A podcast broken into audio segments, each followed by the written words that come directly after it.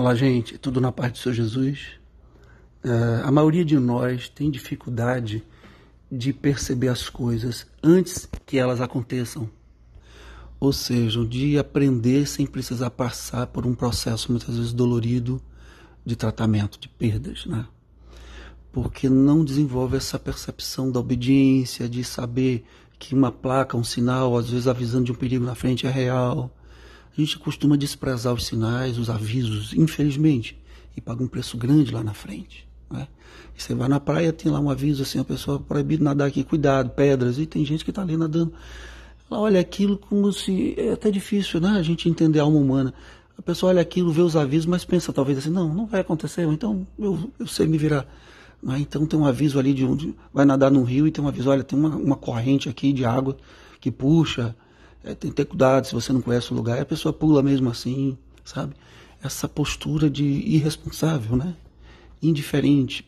Agora depois que passa pelo problema, depois que cai na água e a corrente puxa e quase morre afogado, aí aprende uma lição, nunca mais entra ali, fica avisando aos demais, olha, não entra aí não. Então, é, o ser humano, infelizmente, às vezes só aprende assim. Ele, ele ouve, como eu disse, os sinais de perigo, é, as pessoas avisam, é, e ainda assim continua vivendo displicentemente. Há alguns anos eu acompanhei de perto o caso de dois estrangeiros que estavam visitando um amigo meu. Foram tomar banho numa praia que a gente estava ali e tinha uma ponta de areia assim naquele lugar, é comum ali, que dá para entrar no mar assim 100, 200, 300 metros ou mais lá para frente, dentro do mar, porque aquela ponta na maré rasa, aquela ponta de areia avança pelo mar. Só que quando a maré enche, aquilo some, o mar fica agitado e fundo, que só realmente uma pessoa muito experiente consegue sair dali a nado. Até porque a corrente puxa para a maré alta, para o fundo. E essas duas pessoas estavam lá e nós avisamos: olha, cuidado, a maré aqui é forte, muita gente morre afogado porque despreza isso, não tem compreensão do real perigo desse lugar. Tenham cuidado. E foram para lá e quase morreram afogados, porque eles passaram muitos minutos acenando, a gente não estava vendo. E quando alguém foi lá ajudar, eles chegaram, um já quase com parada cardíaca, o outro também, se arrastando para sair da água. Eles estavam assim, nos últimos fôlegos de vida, realmente. E, e para eles foi uma lição, eles, eles realmente, desse em diante, quando a gente alertava, olha, esse bairro aqui é perigoso, cuidado, porque se vocês andarem, vocês são estrangeiros, não estão acostumados com a violência no Brasil, se vocês andarem em determinadas regiões, aqui podem ser assaltados. Eles aí prestavam atenção, no início eles não estavam assim, faziam o que dava na cabeça, nós queremos ir ali, vamos tirar foto, rapaz, aqui no, no Brasil, infelizmente, não é a mesma coisa. E eles só aprenderam a lição depois de passar por esse processo. Infelizmente, é assim com a maioria das pessoas, inclusive com Deus.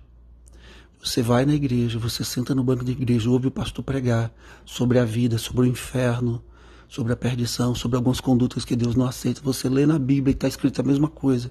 Ali fala no inferno, ali fala sobre Deus ser colocado em primeiro lugar, ali fala sobre arrependimento, sobre perdão, que Deus não toma ocupado por inocente, nós temos que ser inocentes aos olhos de Deus. E como assim? Como é que eu vou ser inocente aos olhos de Deus se eu sou culpado? Jesus Cristo nos perdoa os pecados. Jesus Cristo nos purifica dos pecados. Mas manda que a gente abandone o pecado depois disso. Você precisa ser inocentado aos olhos de Deus através do sangue de Jesus, aceitar Jesus como seu Salvador. E se você já é cristão, abandonar a vida do pecado e viver para Deus porque é isso é que vai te salvar no final, é isso que te conduz à vida eterna, é isso que evita que o inimigo tenha legalidade para atacar a sua vida.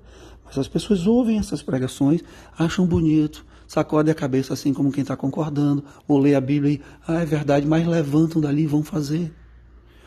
Mas não é nem vão fazer porque são fracas, não conseguem lutar contra o pecado, nem lutam contra o pecado. Simplesmente acha, Jesus vai voltar, mas Talvez um dia, né, agora não, vou continuar vivendo. Assim como está lá em Mateus 25, a partir do versículo 1, quando a gente vê a parábola das virgens imprudentes, das noivas insensatas, que não se prepararam para a chegada do noivo. E por isso ficaram de fora. A Bíblia avisa isso. Olha, ou você entende que o que está escrito na Bíblia é verdade, é concreto, não é assim algo que, é, sabe, que você, Deus não é um ser lá distante, bonitinho, né? Esse negócio de Deus, bonitinho, esse negócio de igreja, de amor, assim que não existe, que não é concreto e que você pode negligentemente continuar vivendo. Uma hora a conta chega. E se Jesus não pagou sua conta ainda, sabe? se a conta está aberta, você não, não tem estrutura para suportar o que vem pela frente, seja nessa vida ou na próxima. 1 Pedro 5,8 diz que o diabo, nosso adversário, anda ao nosso derredor rugindo como um leão, buscando te devorar. Ou seja, ao seu derredor e do meu tem sempre um leão rugindo, querem te devorar e me devorar. Ou estamos cobertos pelo sangue, quando eu digo se Jesus não pagou a conta, não é no sentido que Jesus não paga nosso preço, não, ele já pagou. Eu digo assim, você não busca santidade, você não busca fugir do pecado, vive desperdiçando o sacrifício de Jesus na cruz com seus pecados, uma hora a conta chega. Porque esse leão que está ao seu derredor, rugindo, o nosso adversário, vai te devorar. É isso que a Bíblia diz. Ele vem. Né? E ele tentou com Jesus, quanto mais. Jesus não negligenciava o mundo espiritual, pelo contrário, ele sabia e ele repreendia, e ele orava e ele buscava, e ele se santificava e ele buscava a vontade do Pai o tempo todo. Não acho que você vai só ser um cristão formal e está tudo bem. Não funciona assim. Estamos numa guerra do mundo espiritual. Desde Jesus, desde que o mundo é mundo, desde que Deus criou o primeiro casal, vivemos uma guerra, um ataque. O inimigo, a Bíblia diz, veio roubar matar e destruir. Conforme está lá em João 10, 10. Eu recomendo que você leia esse capítulo de João 10 inteiro. Leia inteiro, medite nesse capítulo. Também lá em Marcos 13, no versículo 33, há um aviso muito claro sobre a gente não sabe quando as coisas vão acontecer. Por isso temos que estar em vigilância.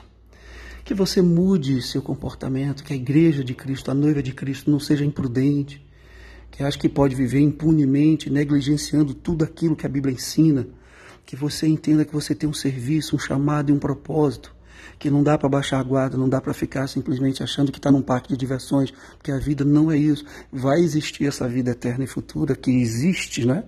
É, nós não estamos lá ainda, mas ela existe, onde sim não há acusação, onde tudo está no controle de Deus, nossa vida, o que acontece, então não haverá mais mal, morte, dor, inimigo, adversário. Que até lá você esteja vigilante, sabendo que tudo que Deus diz, tudo que Deus faz, tudo que Deus tira, tudo que Deus traz é para seu benefício, é para te proteger e te guardar. Ele precisa de você, que você entre pela porta que ele abre e não tente forçar as portas que ele fecha. E a porta e o caminho é Jesus. E aquilo que Deus já falou para você fazer, aquilo que a Bíblia nos ensina, não é um convite, é uma ordem. Agora o livre-arbítrio está com você. A decisão final é sua, porque Deus não força ninguém a nada. Fica na paz do Senhor Jesus. Deus te abençoe.